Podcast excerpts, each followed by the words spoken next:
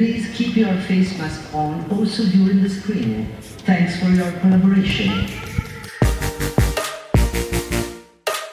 Ihr hört Katz, den kritischen Filmpodcast, heute mit Patrick Wilinski Ja, hallo, hi. aus Venedig. Venedig, Ja. muss man ja fast sagen. Also muss man sagen, weil es tatsächlich so ist. Und es ist abgefahren und ein bisschen komisch, oder? Ja, es ist anders. Also Venedig, das sollte man für jemanden erklären, der vielleicht noch nicht hier war. Wir sind auf dem Lido, das ist eine vorgelagerte Insel vor Genau. Festland Venedig.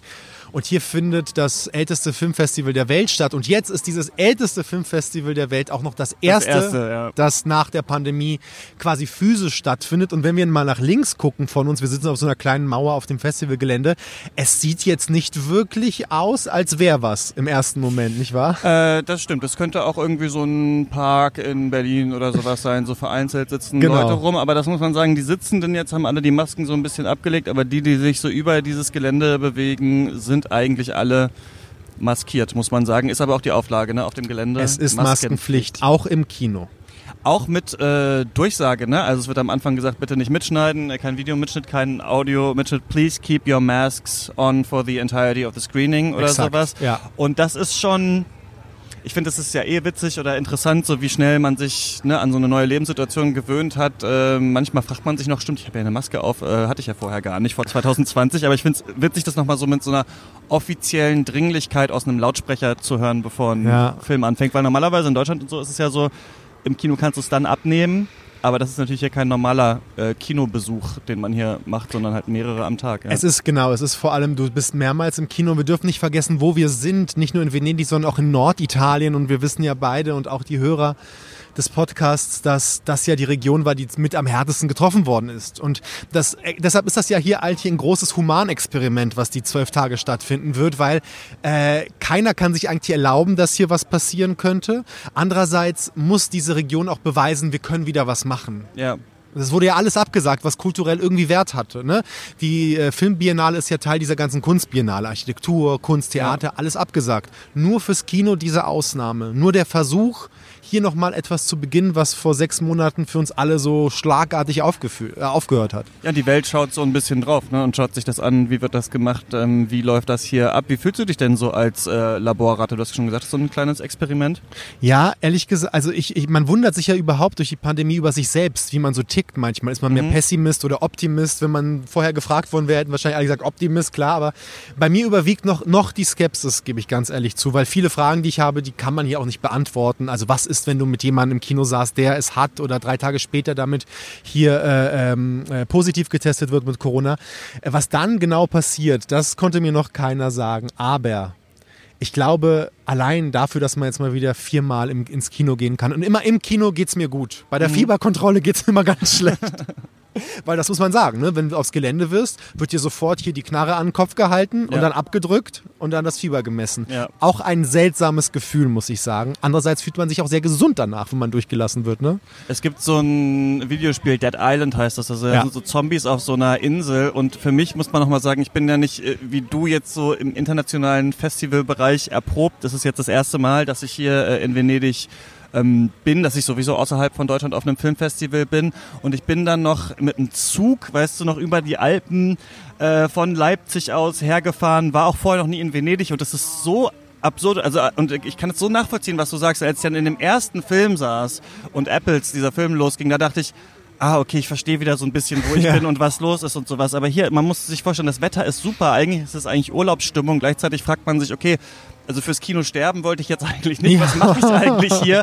Dann denkt man sich, okay, es ist vielleicht eine coole äh, Gelegenheit, das mal zu sehen. Also so richtig muss ich auch sagen, so psychisch habe ich das nicht ganz so überwunden bisher. Vor allem ist noch gestern mein Handy runtergeknallt, äh, kaputt gegangen, so das heißt, ich kann auch gar niemanden anrufen gerade. Also es ist äh, ich, es ist noch ein langer Lernprozess bei mir erstmal. Es ist ja bei jedem Festival so, dass man im ersten Mal sich überlegen muss, wo ist man gerade, wo ist was und so weiter. Und ich glaube, ich gewöhne mich dann dran. Aber es ist, äh, also Corona heizt das noch ein bisschen an, macht es fast noch ein bisschen absurder. Aber wie ist denn der, also jetzt nicht nur, ne, es gibt die Tests, man hat eine Maske auf, was ist sonst noch irgendwie anders, würdest du sagen, dieses Jahr? Ich würde mir vorstellen, ist es wahrscheinlich viel voller, man hat Stars, man hat einen roten Teppich und so weiter und so fort. Ich kenne es ja gar nicht. Es ist wesentlich voller sonst, ja. Es sind ja auch viele Kollegen nicht angereist oder durften nicht anreisen. Du hast vor allem jetzt, wo das erste Wochenende auf uns zukommt, sowieso die erhöhte Ballung der Hollywood-Prominenz gehabt, nicht wahr?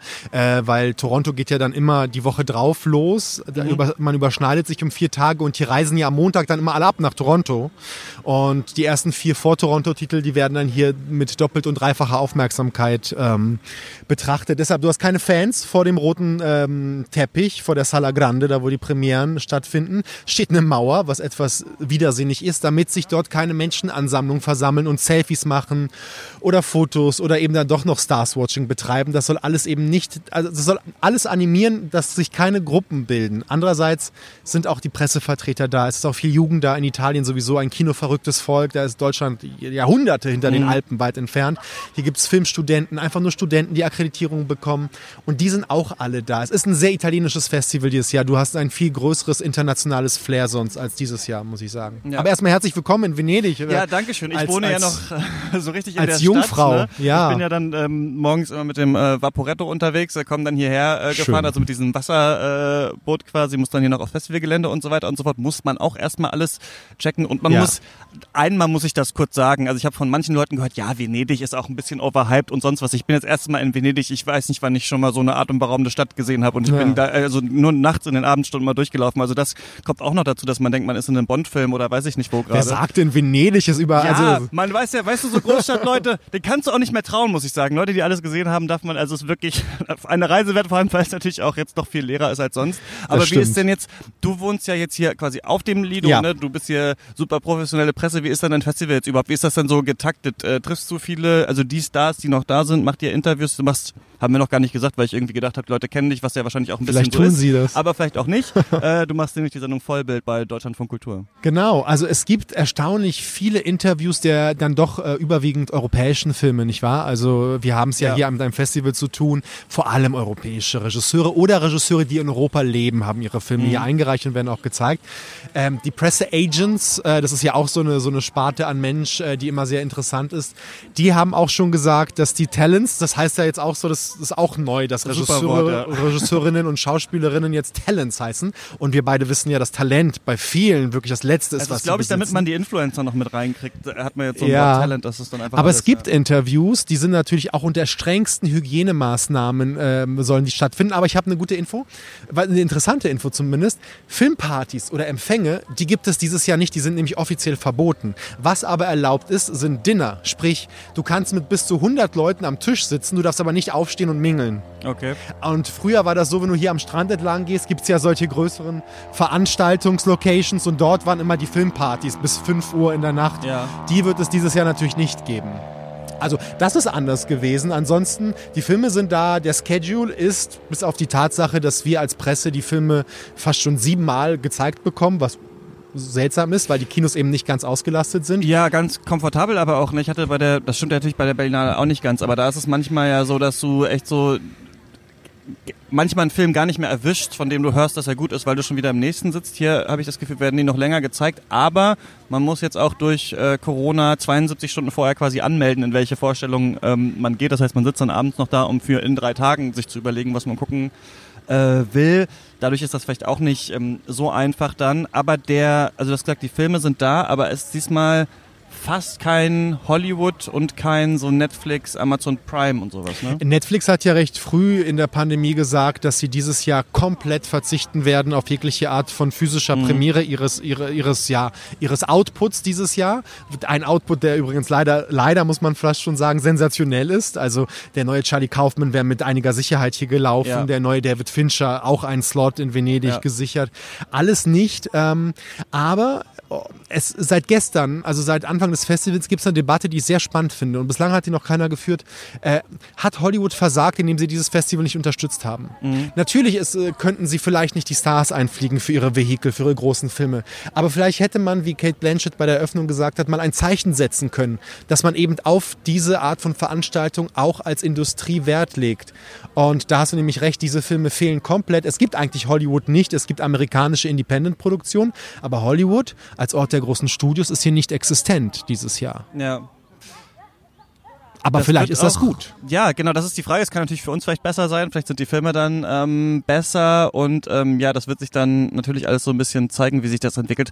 Hat man eigentlich schon gehört, wie erfolgreich Tenet ist? Ich habe ja so ein, auch kein gutes Gefühl für den Film. Aber eigentlich gut, so eigentlich gut. Ich habe die gut angelaufen. Ich habe die Variety gelesen. Also da, da ist man natürlich vorsichtig, aber es heißt, es ist hoffnungsvoll. In Deutschland waren das ja fast 400.000 Besucher am ersten okay. Wochenende. Es ist viel, also es ist nicht viel, aber es ist viel, weil die die meisten wissen immer noch nicht, dass sie Kinos offen haben. Ja. Und äh, selbst in Amerika werden jetzt auf Grundlage der guten Rezensionen, oder zumindest kontroversen Rezensionen, Vorsicht, ja. ähm, äh, zum Beispiel New Jersey hat angefangen, Kinos zu öffnen allein für Tenet zum mhm. Teil. Also vielleicht ist Tenet ja zumindest für die äh, lokale Kinolandschaft dann wirklich so eine Art äh, Ritter in äh, äh glänzender Rüstung, so heißt das, glaube ich. Also kann man noch hoffen auf jeden Fall. Ähm, was hast du nur so gesehen? Hast du den Eröffnungsfilm? Ja, ich habe geguckt? den Eröffnungsfilm gesehen und du kennst ja, es gibt ja so einige Regeln äh, im Festival gehen, die kennst du ja auch. Also zum Beispiel, wenn im Inhalt steht Amour fou, da gehen wir schon mal nicht rein in diesen Film, weil das hat gezeigt, dass niemand diesen Film zusammenfassen kann.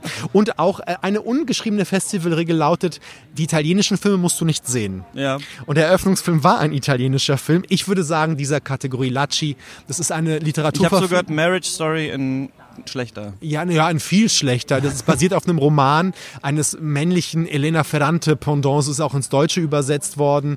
Als Roman wirklich in Italien ein Hit. Mhm. Also als würde, wenn man ein Buch, also wie damals auf der Berlinale in Zeiten untergehendes Lichts gezeigt ja. worden ist, so ist das jetzt hier gewesen. Mhm. Es ist eine Geschichte, die über 30 Jahre spielt. Ein Ehepaar in der weiblichen Hauptrolle Alice, Alice Rohrwacher äh, in Neapel. Er ist Radiojournalist, also ein Kollege von uns, ähm, aber wie italienische Männer wohl nun mal so gerne sind, hat er noch eine Liebhaberin, die viel schöner und toller ist als seine eigene Frau. Und der Film erzählt in vielen Rückblenden, springt zwischen drei, also 80er, 90er und 2000er Jahre hin und her und zeigt uns auch, dass dieses Pärchen eben doch zusammengeblieben ist, obwohl sie in den 80er und 90ern sich immer wieder trennen. Aber als sie schon alt sind und die Kinder aus dem Haus, kehren sie von einem Urlaub wieder und finden ihre Wohnung verwüstet vor. Okay. Und das lässt quasi dieses Paar wieder, diese kaputte Beziehung, die seit 30 Jahren eigentlich alles andere als high ist, wieder quasi reevaluieren. Man fragt sich, war es überhaupt wert, zusammen zu sein? Ich will die Auflösung jetzt nicht verraten, aber sie ist relativ Nein. platt. Ähm, es ist für, ich glaube, man hat mit dem italienischen Film begonnen, weil man hier auch nochmal dieses Italienische unterstreichen wollte. Und wie gesagt, Alice Rohrwacher ist ein Star in Italien, nicht nur, aber vor allem hier. Das war für die italienische Serie, Seele sicherlich ein, ein, ein ein heiterer Auftakt. Für mich war es das nicht. Ja, aber besser fandst du, glaube ich, von Christus Nico ähm, Apples Mila, glaube ich, ja. äh, original. Er ist, ich habe ich hab wirklich kein Internet, um es jetzt nochmal genau nachzugucken, weil ich weiß genau. Er hängt doch mit Jorgos Lantimos irgendwie zusammen. Er ist entweder so Second Unit bei ihm gewesen. Er war sein Regieassistent. Sein Regieassistent, genau. Bei den frühen, äh, bei den frühen, muss einfach, bei den ersten äh, griechischen Filmen von Lantimos. Ja. Noch bevor er jetzt quasi Hollywood ja, versucht bevor aufzumischen. So, äh, explodiert ist. Und man muss sagen, ich finde, das merkt man auf jeden Fall. Also ich finde, man hat so ein bisschen so eine, also worum geht es da? Es geht um einen, ähm, eine Gesellschaft, in der mehrere Menschen Menschen auf einmal beginnen, ihre Erinnerungen zu verlieren. Es ist eine Pandemie. Es ist eine Pandemie? Habe ich gar nicht mitbekommen. Ja, na, ist es eine Pandemie? Auf der Welt herrscht plötzlich eine Krankheit, wo man, ja, wo, du, wo Busfahrer wo am, am genau Dings, wo Busfahrer am, am, am, am Steuer sitzen und nicht wissen, wo sie hinfahren genau. sollen. Ich wollte nicht unterbrechen, genau. ich wollte nur sagen, Pandemie. Es ist, es wenn man das mal reinwerfen kann, dann sagt man es gerne. Genau, also wir sehen das so, am Anfang denkt man vielleicht, okay, es ist nur bei ihm, aber nee, wir sehen eigentlich schon in einer der ersten Szenen, er geht raus und ein Mann sitzt am Straßenrand und ist gerade mit seinem, hat sein Auto schief geparkt, die Frau hinter ihm äh, fragt, ähm, ja, können Sie Ihr Auto bitte weiterfahren? Dann sagt er, das ist nicht mein Auto und dann sagt sie, ah, okay, ich hole mal direkt äh, den Krankenwagen, denn das ist in dieser Welt Welt irgendwie schon klar. Auf einmal äh, vergessen Menschen, äh, wer sie sind und werden dann eingewiesen und sollen dann, und dann wartet man eigentlich, und das finde ich hatte auch so eine Tragik, und ich habe am Anfang auch noch gar nicht verstanden, dass es auch quasi in der Welt Sinn ergibt. Aber dann wurde immer gesagt, ja, wir warten mal, bis ihre Verwandten sie abholen. Aber manchmal kann es sein, dass die das vergessen haben. Und die haben es vergessen, weil die natürlich auch auf einmal schon vergessen, sich an Menschen zu erinnern und so weiter.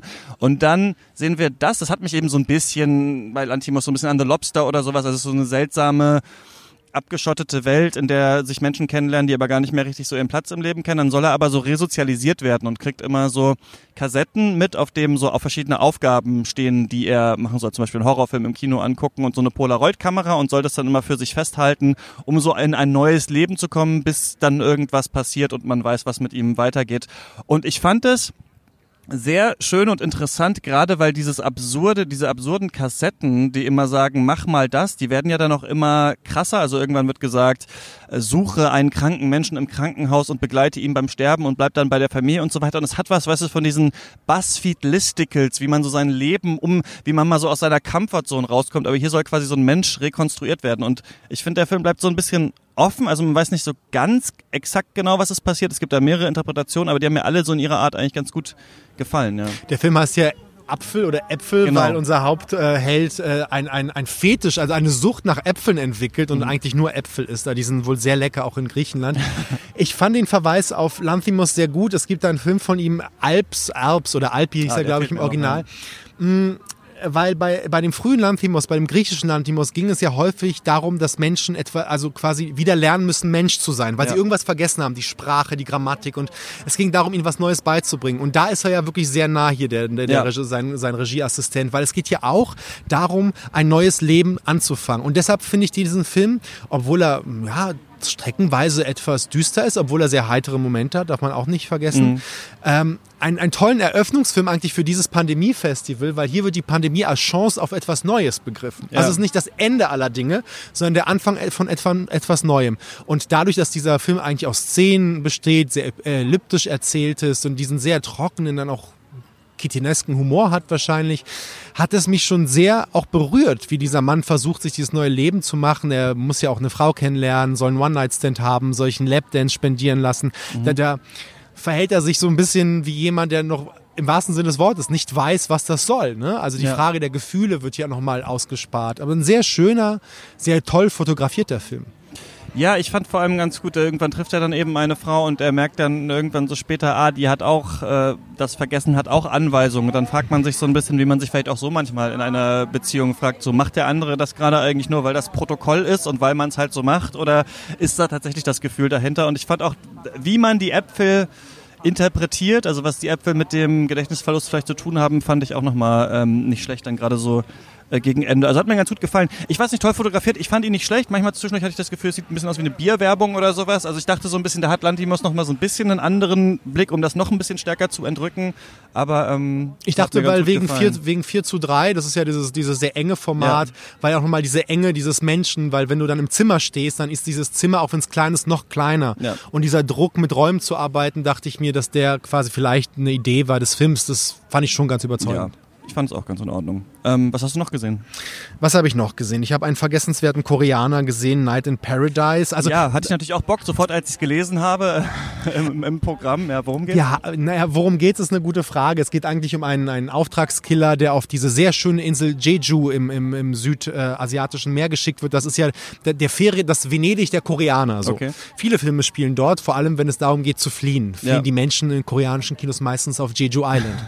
Und dort flieht er, äh, weil eine andere Yakuza-Bande ihn jagt. Das ist ein klassischer Krimi-Thriller und dadurch natürlich durch eine Liebe zu einer Frau, die dieser anderen Bande angehört, muss er die Seiten wechseln. Und das führt natürlich dazu, dass alle sich jagen. Es gibt mehr Tote als in drei Shakespeare-Stücken. Es ist eines von diesen Genre-Stücken, wo ich immer sage Massacro Totale und genau so ist es. Das ist Totale, wirklich. Ja. Alle werden am Ende erschossen. Ich verrate Okay. nichts. Es ist aber natürlich sehr Verrate stylisch. nicht wer, aber alle. Nein, aber alle, genau. Es ist sehr stylisch, es ist sehr slick, man guckt ihn so durch, aber es ist jetzt auch nicht so äh, das Neu der, das, der Beweis des neuen koreanischen Kinos. ja, das es ist immer so ein bisschen so, es gab ja diesen Time to Hunt auf der Berlinale und das sind Ja. so, man, man zieht sich den, ich habe den jetzt nicht gesehen, ich gucke den aber auch, glaube ich, morgen noch. Man Ja, zieht sich das mal. immer zwischenzeitlich mal ganz gerne rein und dann äh, ist man manchmal bereit, über so ein paar Längen irgendwie hin, hinwegzusehen, aber ich kann mir das eigentlich ganz gut vorstellen. Heute waren wir auch im Kino, ne? Ja, Ja. Im, ja, auf den Pedro Almodovar, auf den haben wir ja viele genau, gewartet. das müssen wir. Also es ist ja eigentlich selten, dass hier so große Namen in dem im Regiestuhl auf jeden Fall sind bei den Filmen, die hier sind oder auch international bekannte, wo Leute sagen, wie war der denn? Aber es ist nur in Anführungsstrichen ein Nur ein Kurzfilm. Kurzfilm, 30 Minuten, basierend auf einem sehr, sehr bekannten Ein-Personen-Stück von Jean Cocteau von 1930. Ich sage das deshalb, weil dieses Stück, das sollte man wissen, extrem viele Regisseure schon äh, befeuert hat. Roberto Ja. Rossellini hat es verfilmt, seine Frau Ingrid Bergmann hat es auf dem Theaterbühnen gespielt, alle großen Schauspielerinnen in Frankreich haben diesen Monolog schon mal gespielt und er verfilmt das jetzt mit Tilda Swinton, äh, die diese einsame Frau spielt in ihrem ha Heim, das natürlich so eingerichtet ist, wie nur Almodovar ein Heim einrichten kann. Auf dem Tisch liegen DVDs von Filmen wie Jackie oder The Phantom Thread, dann weiß man schon, was er im Lockdown Ja. geguckt hat. Und diese Frau, man merkt, sie wartet auf den Mann, der Mann kommt nicht und irgendwann ruft er sie an und der Monolog beginnt halt mit, in dem Moment, in dem sie sich die AirPods reinpfeift und mit ihm versucht, ihn davon zu überzeugen, dass er bloß nicht mit ihr Schluss macht. Und das, das Okay. Interessante ist, dieser Film entstand ja im Juni nach dem Lockdown in Es Spanien. gibt Bilder von den beiden, wie sie mit Masken schon da am Set Exakt, und so sind. richtig. Ne? Und Almodovar hat ja während des Lockdowns in Spanien, der ein sehr harter Lockdown war, ein, Tag, ein Online-Tagebuch geführt, wo er seine ganzen Masturbationsfantasien zusammengefasst hat, die Filme, die er gesehen hat, die Literatur, die er gelesen hat. Und ich glaube, dass dieser Film auch eine Reaktion dahingehend ist auf den Lockdown, weil wir es hier mit einer Frau zu tun haben, die natürlich gefangen ist in einer Ehe, die nicht mehr funktioniert, aber auch in dieser Theaterkulisse, weil Ja. wir, uns wird ja immer gezeigt, diese Wohnung ist Kulisse. Und am Ende wissen wir aber warum, weil sie es als abfackelt. Und ich hatte das Gefühl, dass, dass, dass Almodovar hier diesen Lockdown abfackelt. Ja. Er hat auf der Pressekonferenz in Venedig gesagt, dass dieses Eingesperrtsein zu Hause am Ende ähm, im Menschen dann doch das Schlimmere rausholt und nicht das Bessere. Und wenn Mhm. Okay. du denkst an häusliche Gewalt etc., Ja. ist das, schwingt das alles damit. Und dieser Film ist so eine Art Exorzismus Ja. dagegen. Ja, ist ja auch ein, großes Thema, genau, ähm, wie sich sowas verstärkt im, ähm, in der Pandemie gerade. Eine Sache, an die ich, bei der ich auch an eine aktuelle Sache denken musste, ist ein Film, den ich noch gesehen habe, Final Account von Ja. äh, Luke Holland. Und zwar, wenn wir an diese ähm, Reichs in Anführungsstrichen Reichstagsstürmung, die wir da neulich gesehen haben bei dieser Demonstration in äh, Berlin sehen. Da gab es jetzt auf Twitter, haben so ein paar Leute so Aufrufe von der Bild und so gefotoshoppt, wo gesagt wurde, waren sie auch dabei, sind sie auch mit dabei gewesen und so weiter, dass man so merkt, dass eine bestimmte Art von Journalismus halt die Verbindung sucht zu den Menschen und gleichzeitig ja so eine Debatte im Raum ist, waren das alles Nazis, die da waren oder sind es auch normale Leute gewesen? So was sind überhaupt normale Leute? Und viele antworten darauf, ja, damals ähm, haben auch nicht alle Nationalsozialismus Menschen umgebracht und sich trotzdem mitschuldig gemacht. Und äh, Luke Holland geht eigentlich hier nochmal auf die Suche nach dieser Frage. Ähm, das ist ein jüdischer Regisseur, der 2008 angefangen hat und ich fand es eigentlich ganz interessant, weil als wir damals die Folge bei Cuts zu 1917 gemacht haben, hatte ich auch mit jemandem ein Interview geführt, der quasi vor, ich glaube 20 Jahre vorher oder so, versucht hat, alle zu finden, die noch im Ersten Weltkrieg waren. So und Luke Holland hat geschaut, wen finde ich eigentlich noch, der in der Wehrmacht war, der in der SS war, der eigentlich an Verbrechen beteiligt sein musste und was erzählen die mir darüber und wie reden die darüber? Und wir sehen, dass hier viele ältere deutsche Männer und Frauen, manche, die auch eigentlich noch verblüffend jung aussehen. Also ich hätte, ich hatte wirklich äh, absolute Greise eigentlich erwartet, aber das äh, Material ist natürlich auch schon ein bisschen älter. Und die erzählen so ein bisschen, wie es damals war. Und das fängt erstmal einfach an mit Geschichten, die wir schon oft gehört haben. So, ja, da war man halt in der Hitlerjugend und das war so. Und da konnte man ja, die mm, Frauen sagen dann, ja, im äh, Bund Deutscher Mädel, da konnte man ja auch spielen und so weiter. Das durfte man ja alles gar nicht. Also man sieht diese Indoktrinationsmaschine und so weiter und so fort. Und irgendwann geht es mehr Richtung Krieg. Es geht mehr in die Lager. Es geht mehr dazu, in der SS die Ränge aufzusteigen und dann Wachmann in den Konzentrationslagern zu sein und so weiter. Und es ist erstmal einfach erst beeindruckend, deutsche darüber vor der Kamera offen reden äh, zu hören, so, weil man das ja immer nur selten sieht. Und dann geht es um diese Schuldfrage eben und da ist eigentlich ganz schön, dass, also es ist immer noch so ein bisschen mit Archivmaterial entgegengeschnitten, dass dann nochmal gezeigt wird, wie war das eigentlich in der Hitlerjugend und so weiter. Bisschen pathetisch so der Soundtrack, der sich oft wiederholt, aber natürlich kennen wir alle diese Szenen und so weiter. Das Interessante sind Interviews. Und dann, und das fand ich ganz interessant, macht er nicht den Fehler, dass er nur reden lässt, sondern auf einmal tritt er selbst in den Film und löchert die richtig mit Fragen. Also sagt richtig, ja, aber wer ist denn jetzt schuld oder welche, Schuld trifft denn das deutsche Volk? Und man merkt man so, dass unterschiedliche Charaktere ganz unterschiedliche Arten haben, was sie sich so eingelogen haben, damit umzugehen. Und das ist, glaube ich, interessant, dass jetzt, also das ist nicht zur Zeit der Nürnberger Prozesse, sondern jetzt nochmal zu sehen, wo nochmal so viel Zeit dazwischen liegt eigentlich.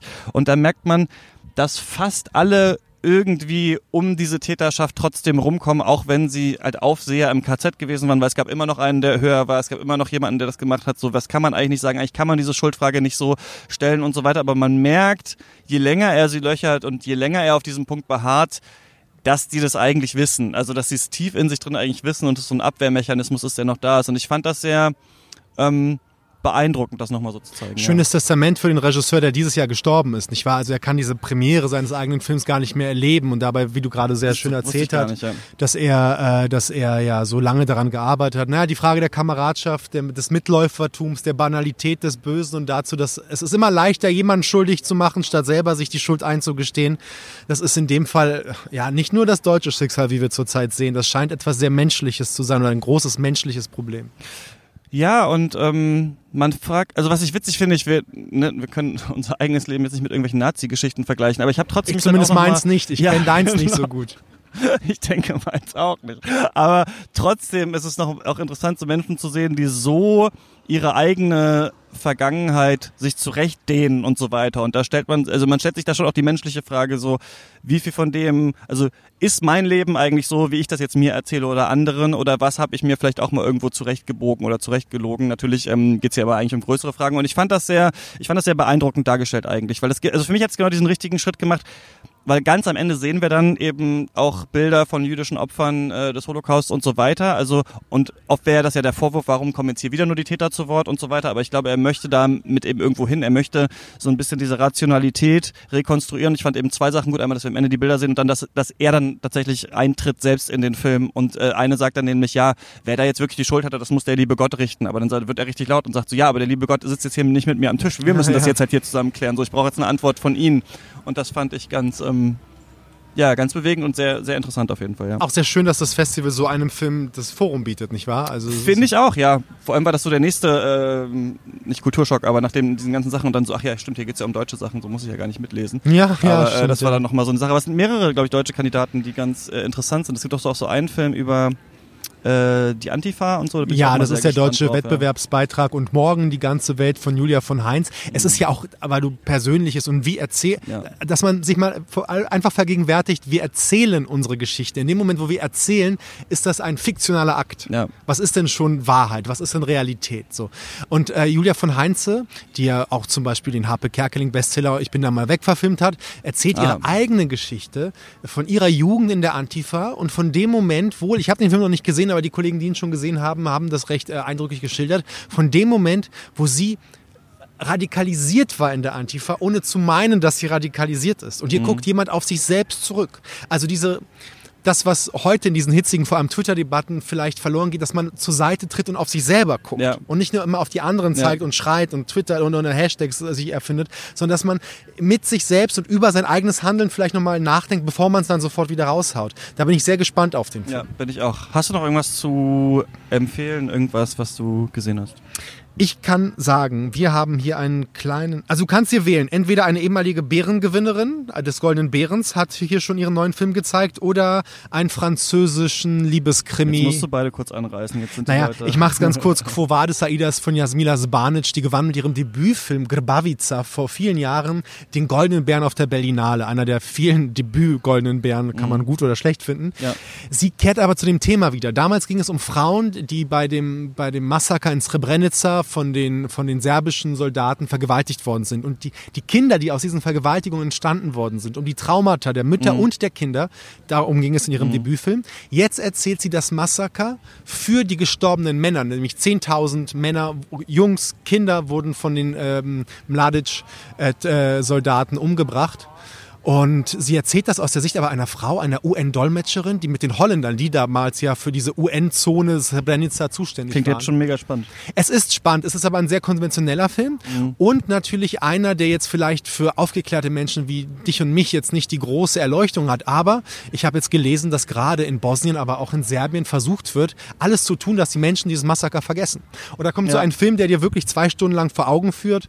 Äh, es war furchtbar, weil diese ja. Frau als Frau und als UN-Mitarbeiter Mitarbeiterin, stellt sich heraus, wird mitgenommen mit den UN, aber ihr Mann und ihre zwei Söhne die haben es sehr schwer, überhaupt nicht von den Truppen ähm, deportiert zu werden. Na, und der andere Film, die Franzosen, Amants, wenn es um Liebe im Kino geht, gibt es ja nur ein Land, das es wirklich versteht. Das ist Frankreich. Das ist interessant, fand ich auch, weil es geht um ein junges Pärchen, eher Drogendealer. Sie, seine Liebhaberin eigentlich. Man merkt, sie ist so ein School Dropout. Sie geht nicht mehr zur Schule. Er hat voll viel Kohle, weil er diese Drogen an die reichen Franzosen vertickt. Naja, und dann vertickt er einen Kunden zu viel. Der kriegt, der kriegt den Anfall, stirbt vor den beiden. Die beiden entsorgen alle Beweise, fliehen. Dann geht der Film nach Ozeanien. Wir merken, sie hat jemand anderes geheiratet. Die beiden haben Ah, sich ja. getrennt. Und so langsam über die Jahre hinweg erzählt dieser Thriller, weil es ist eigentlich ein Thriller, wie ihn vielleicht ein, ein Chabrol erzählt hätte, davon, dass wir haben hier ein Pärchen, das es sich nicht leisten kann, zusammen zu sein, weil sie es sich nicht leisten können, zusammen zu sein. Das ist die Ah, Frage, okay. wie ökonomisiert ist unsere Liebe? Kann ich mir ein Mädel leisten, das auf etwas aus ist wie Kohle, weil später heiratet sie einen reichen Anwalt, der ihr die größten, schönsten, tollen Villen und schönsten Weltreisen promotet und sie will das auch. Sie sagt das auch. Ich habe ihn genommen, Ja. weil ich das will. Und du hast es mir nicht gebracht, aber da ist halt die Liebe. Sie liebt diesen Jungen, aber sie haben den Mord auf den Hacken und in dem Moment, das erzählt diese Regisseurin ähm, Nicole Garcia, die ich selber nur jetzt vom Papier kannte, sehr interessant. Jetzt vielleicht nicht mega überraschend, aber dann doch sehr spannende Fragen, die sie stellt. An Liebe und an Geld und alles, wie das schon mittlerweile in unserem Kapitalismus zusammengeht, dass man das kaum mehr trennen kann. Eva Illus und so lässt grüßen. Ähm, alles klar, dann haben wir erstmal das so ein bisschen abgehakt, was wir gesehen haben. Freust du dich auf irgendwas besonders? Ach ja, ich freue mich jetzt erstmal, dass es losgeht, ähm, Ja. dass wir kein Fieber bekommen und dass wir alle gesund werden. Ähm, ich gehe so ein bisschen, doch, weißt du, worauf ich mich freue? Nee. Ich freue mich auf den Film Mondibule, Mondibles von Ah, Que- da habe ich ein Que- Ticket geholt, ja. Quentin. War, ist es nicht mit so einer riesigen Fliege oder so? Ja, das ist nämlich von Quentin Dupieux. Der hat auch schon Killerreifen auf Menschen losgehen lassen, eine mordende Hirschlederweste. Und jetzt wird's Ah, wahrscheinlich ja. Mhm. eine. Das ist dieser verrückte Franzose. Also es gibt die, die lieben und wissen, wie man liebt, und es gibt die Bekloppten. Und der gehört zu den zweiten. Auf den freue ich mich, auf auch den mal, Film. Auch mal eingeordnet. Ja, genau. Ich schau mal. Ich muss erstmal mich ein bisschen akklimatisieren noch und ähm, schauen, dass ich hier mal ins Internet reinkomme und so. Deswegen, falls ihr auch so da draußen noch Leute kennt, die hier in Venedig sind, die zufällig schreiben oder so, schreibt mir das gerne mal. Dann kann ich die vielleicht auch nochmal abgreifen für einen Podcast. Ähm, Sonst komme ich wieder. Sonst, äh, frage, sonst bettel ich bei dir wirklich nochmal und sonst müssen wir ja alle zwei Tage oder sowas machen. Ihr müsst, also seht's mir nach, ich bin neu, ich guck mal, so ist es cool, dass wir da sind, aber mal schauen, wann die nächste ähm, Folge kommt und ich gehe jetzt erstmal ähm, was essen, glaube ich, und dann in den nächsten Film. Danke, Patrick, mach's gut. Bitte, danke.